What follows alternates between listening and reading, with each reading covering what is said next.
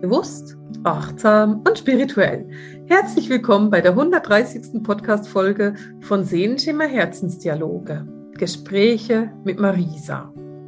Wir hatten ja die Lehrerin bei uns im Podcast und wir haben mit den Lehrerinnen gemeinsam so ein bisschen über die Jahresausbildung gesprochen. Und heute Heute habe ich im Podcast jemanden, hm, es ist irgendwie ganz lustig, wenn ich sie dir vorstelle, weil eigentlich kennst du sie schon lange. Ich habe heute Miriam mit im Podcast dabei und Miriam ist bei mir in einer Doppelrolle. Miriam ist nämlich auf der einen Seite diejenige, die diesen Podcast jede Woche schneidet und dafür sorgt, dass du was zu hören hast. Und auf der anderen Seite ist Miriam Studentin bei mir in der Jahresausbildung. Und wir haben im Zusammenhang mit dem Podcast mit den Lehrerinnen über etwas gesprochen, was für sie ganz wichtig war, ähm, bei der Entscheidung an der Jahresausbildung teilzunehmen vor einem Jahr. Und das wollen wir mit dir teilen, weil wir den Eindruck haben, dass es auch für dich sehr wichtig sein könnte.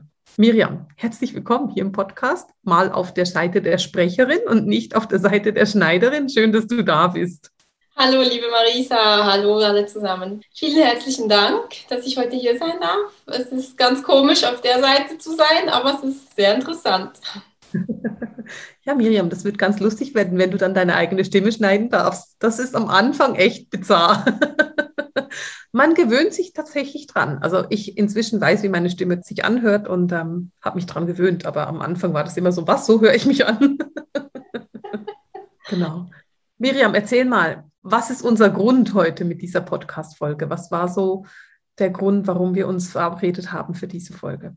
Der Grund dafür ist, dass ich beim Schneiden vom Podcast mit den Lehrerinnen immer wieder über das Wort Hochsensibilität und Hochsensitivität gestolpert bin und irgendwie so für mich gedacht habe, also wenn ich den Podcast vor einem Jahr gehört hätte oder noch vor einem halben Jahr, dann hätte ich gesagt, okay, diese Ausbildung klingt ja wunderbar und schön, aber für mich ist das definitiv nichts, weil ich habe mich weder als hochsensitiv noch als hochsensibel angesehen. Mhm. Und ich finde es ganz spannend, weil das ist ein Problem, das wahrscheinlich ganz viele hochsensible Menschen haben. Und deswegen sprechen wir heute mit dir über das Thema Hochsensibilität und auch Hochsensitivität. Und gibt es so einen Moment, wo du für dich erkannt hast, ach so, ich bin hochsensibel? Hattest du da irgendwann so ein Aha-Erlebnis oder hat sich das eher so über die Monate und auch mit der Ausbildung irgendwann so ein bisschen rauskristallisiert? Wie war das für dich?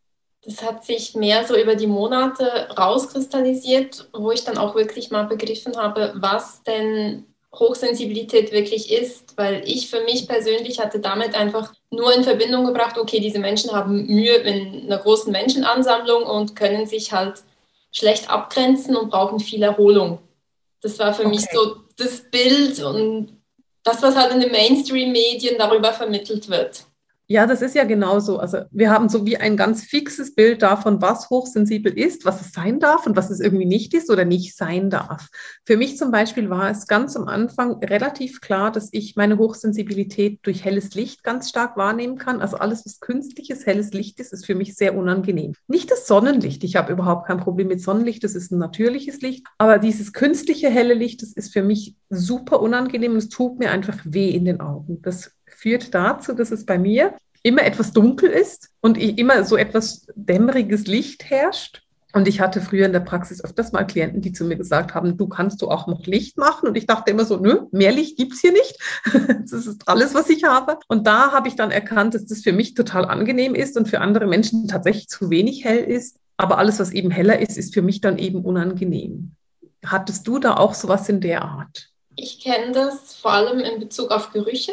Mhm. Weil ich fand und finde nach wie vor, Zeitungen kann man nicht anfassen, weil das stinkt so extrem. mhm. Und alle in meinem Umfeld finden immer so, was, du spinnst, ich rieche gar nichts, das riecht nicht. So, doch, das stinkt, das geht nicht. Und auch in der Arbeit in der Arztpraxis, wenn da irgendwelche Untersuchungen anstanden, da wusste ich zum Teil vorher schon, dass das und das Resultat rauskommt, weil es riecht nach dem. Und ich sage dann zu meiner Arbeitskollegin, der Patient riecht so und so. Und sie sagt so, hä? Da rieche ich gar nichts. Das, das, stinkt nach dem und dem. Das ist ganz eindeutig das und das. Und sie guckt mich nur an so, hä? Das, ich kann das total gut nachvollziehen, weil ich sehr gut riechen kann, wenn jemand erkältet ist. Ja. Also wenn jemand sich erkältet, dann kann ich riechen, ob der tatsächlich eine Erkältung hat oder nicht. Und das ist vielleicht eine ganz schräge Situation mit Hochsensibilität, ist aber eben auch ein Teil von Hochsensibilität. Und ich hatte das, dieses Jahr im Frühling hatte ich so eine interessante Situation. Bei mir ist diese Hochsensibilität ausgeprägt in einer Richtung, die ich für mich nie verstanden habe. Und zwar geht es darum, ich mag bestimmte Konsistenzen nicht. Also eine bestimmte Konsistenz von Essen kann ich nicht essen. Ich bekomme Brechreiz davon. Und ich dachte immer, ich bin einfach heikel und bin nie auf die Idee gekommen, dass es mit Hochsensibilität zu tun hat. Allerdings ist es eben so, dass ich Spargel extrem liebe. Ich finde Spargel wunderbar und ich freue mich jeden Frühling darauf. Aber gerade Spargel, wenn Spargel verkocht ist und dir dann so auf der Zunge zerfällt, ist es genau die Konsistenz, die ich nicht essen kann. Und ich bin schon öfters in Situationen geraten, wo ich ähm, schweißgebadet versucht habe, Spargel zu essen und es ging einfach nicht, weil ich konnte es nicht mehr schlucken und mich sehr unwohl gefühlt habe und dann auch lange im Restaurant zum Beispiel keine Spargel mehr bestellt habe, weil ich einfach dachte, oh Gott, wenn es dann so kommt, kann ich es wieder nicht essen und dann bin ich wieder so heikel und dann ist es so peinlich. Und diesen Frühling hatte ich so eine Situation, dass ich mit einer Freundin gemeinsam Spargel gegessen habe.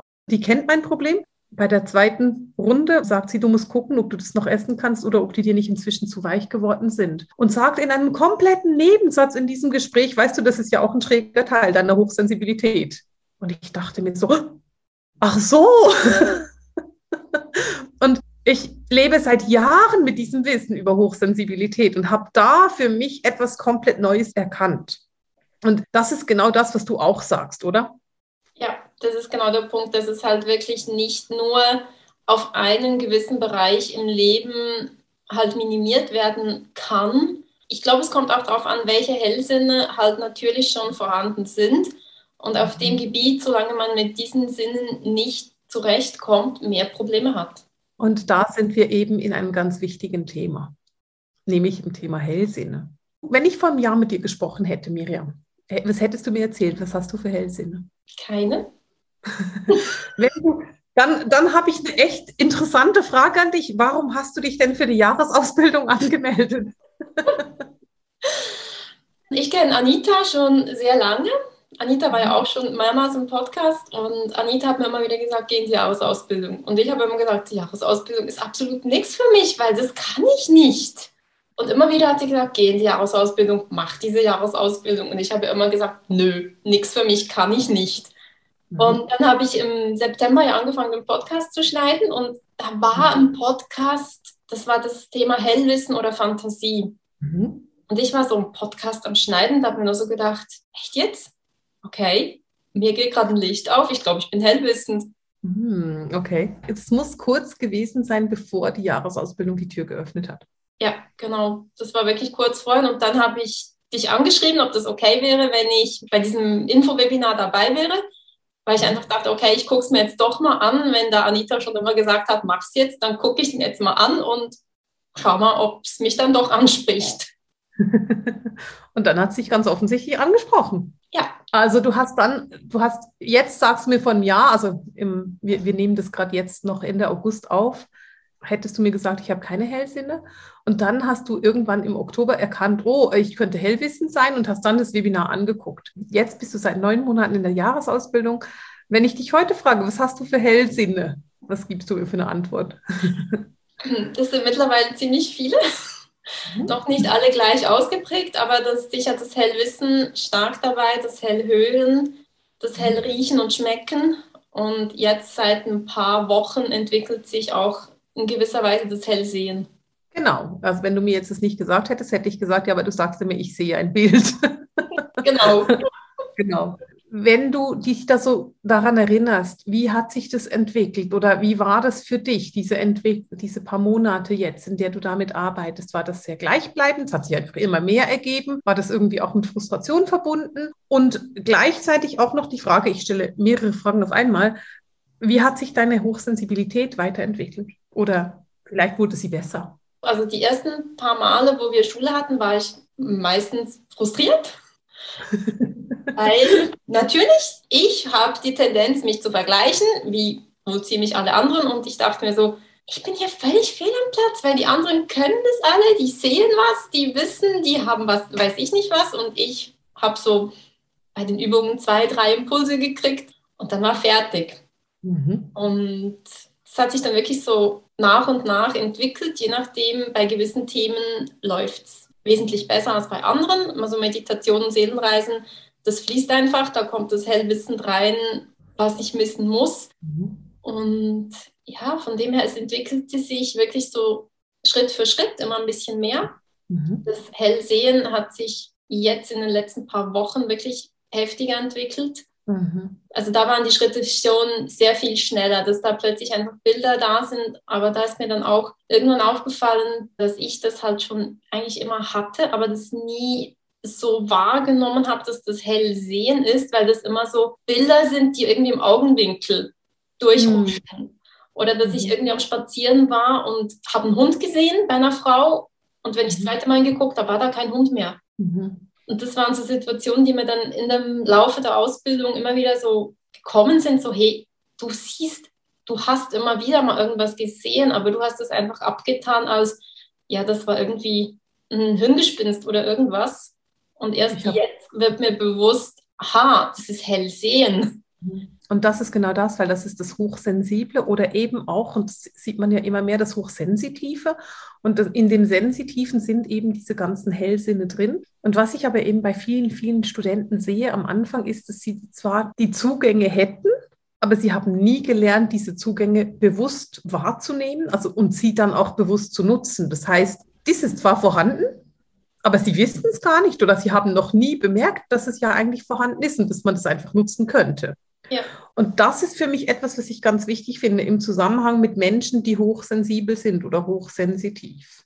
Dass man eben merkt, Moment mal schnell, das ist ein mega Geschenk, das ist eine wunderbare Gabe und hat nichts damit zu tun, dass es eine Belastung sein könnte.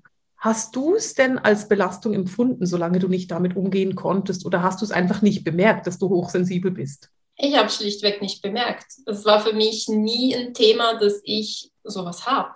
Weil das, das haben spezielle Menschen, das haben besondere Menschen, aber das habe sicher nicht ich. Also es hat auch sicher einen großen Stellenwert vom Selbstwertgefühl, was sich halt auch durch die Ausbildung extrem entwickelt hat. Und von dem her, es hat mich nie gestört. Ich fand es halt einfach, ja, es gibt gewisse Dinge, die ich halt einfach eklig fand. Aber gestört in dem Sinn, dass ich jetzt dadurch eine eingeschränkte Lebensqualität gehabt hätte, hat es nicht. Mhm. Ich finde es auch ganz wichtig, weil wenn ein hochsensibler Mensch zu mir kommt und sagt, ah, weißt du, ich kann nicht mehr rausgehen, das kann ich auch nicht mehr, dann müssen wir die Leute wirklich desensibilisieren, weil eine Hochsensibilität soll ein Geschenk sein, sie soll eine Gabe sein und keine Bürde. Solange es eine Bürde ist, ist es so unangenehm. Und was ich selber als hochsensibler Mensch mache, ist, ich achte darauf, dass ich sehr, sehr viel Regenerationszeit habe. Also wenn ich ein strenges Wochenende habe, dann gucke ich, dass ich danach mindestens einen Tag Erholung habe, weil ich das einfach weiß, dass es mir gut tut, das zu machen. Und ich finde es ganz spannend, weil ich zufälligerweise weiß, dass du ziemlich introvertiert bist. Also machst du das wahrscheinlich sowieso, hast es aber wahrscheinlich dann einfach erklärt mit, ich bin halt introvertiert.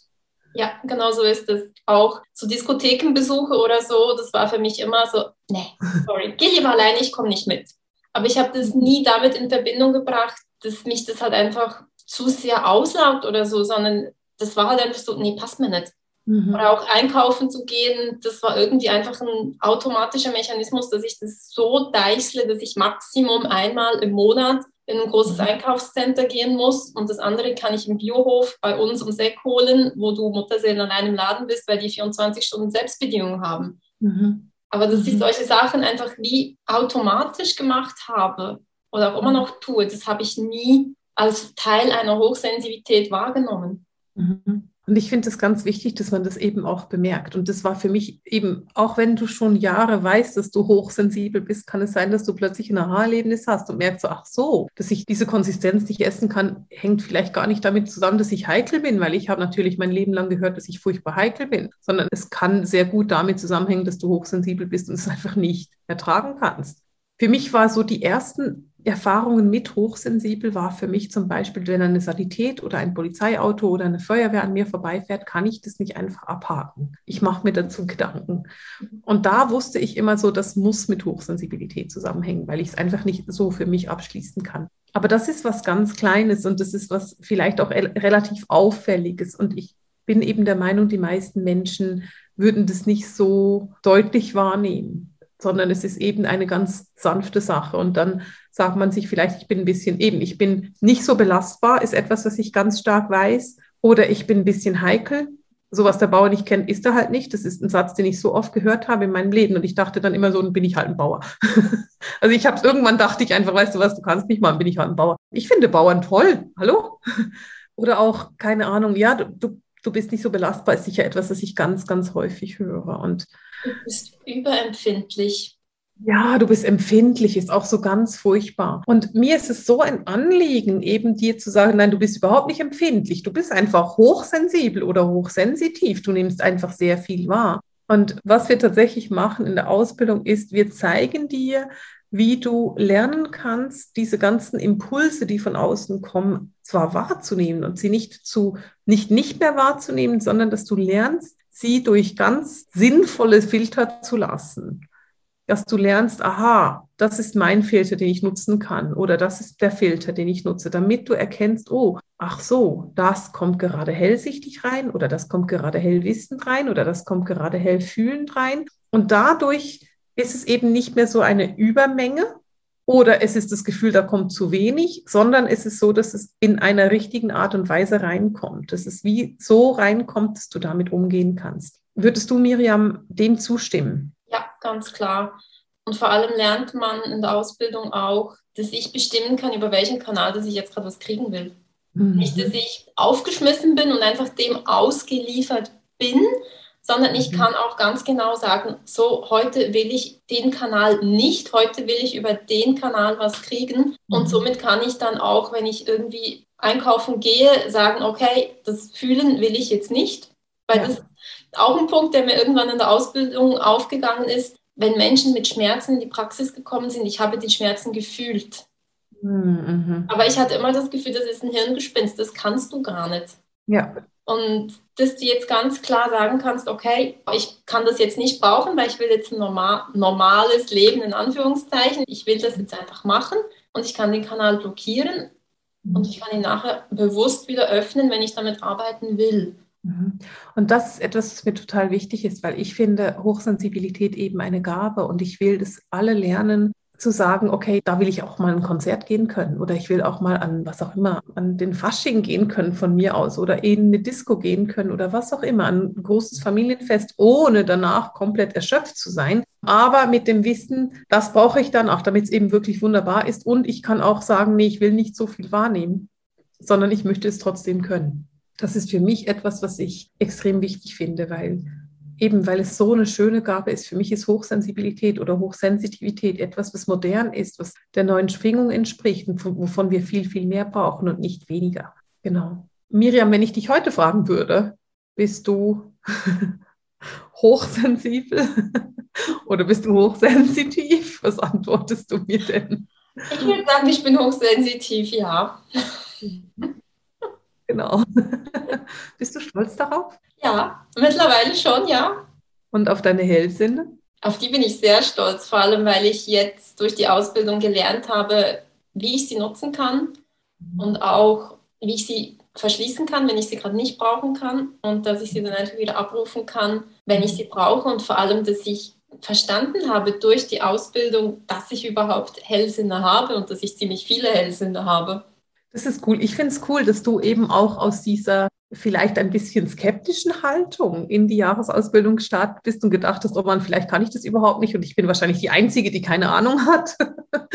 Aber trotzdem dann eben merkst, ey, wenn du dran bleibst, dann kommen eben diese Erfolge und sie kommen nicht in einzelnen kleinen Häppchen, sondern sie kommen auch groß. Also ich habe damals ja zu Anita gesagt, ich mache jetzt diese Ausbildung, wenn es mir nicht passt, dann steige ich dann halt März, April wieder aus. Und Anita hat nur gegrinst und gemeint, ja, ja, wir diskutieren dann im März, April wieder drüber. Hast du mit ihr darüber diskutiert im März oder April oder war es kein Thema? Es war kein Thema. genau, du ziehst es auch bis Ende Jahr durch.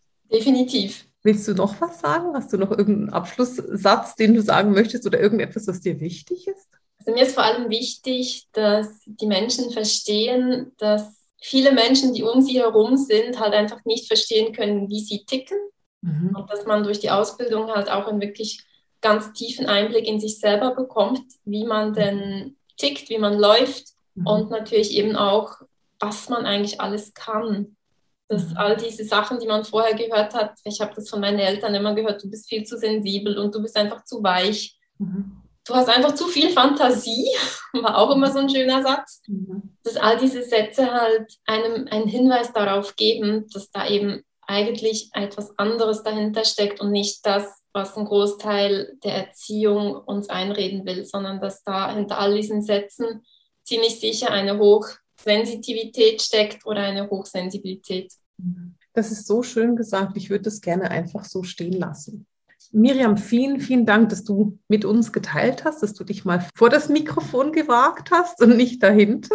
Miriam, du bietest ja neben dem, dass du für mich meinen Podcast schneidest und ganz, ganz viel andere Arbeiten für, für Seelenschimmer erledigst, bietest du auch Massagen an. Ja, Seelenreisen auch und Meditationen. Na, dann verlinken wir doch deine Seite, damit man dich auch finden kann, wenn man so eine Seelenreise oder eine Meditation oder eine Massage möchte. Du findest die Seiten in den Show Notes und da machen wir dann auch ein Bild von Miriam rein, dass du mal weißt, wie Miriam aussieht. Denn du hast sie ja jetzt nur gehört und siehst sie ja gar nicht. Von dem her, du findest auch ein Bild da drin. Und dann, Miriam, verabschieden wir uns für heute, für diese, für diese Podcast-Folge, oder? Ja, vielen, vielen Dank. Schön, dass du da warst. Und damit kommen wir zu einem Ende mit dem Sehenschimmer Herzensdialog, den Gesprächen mit Marisa. Alles Liebe!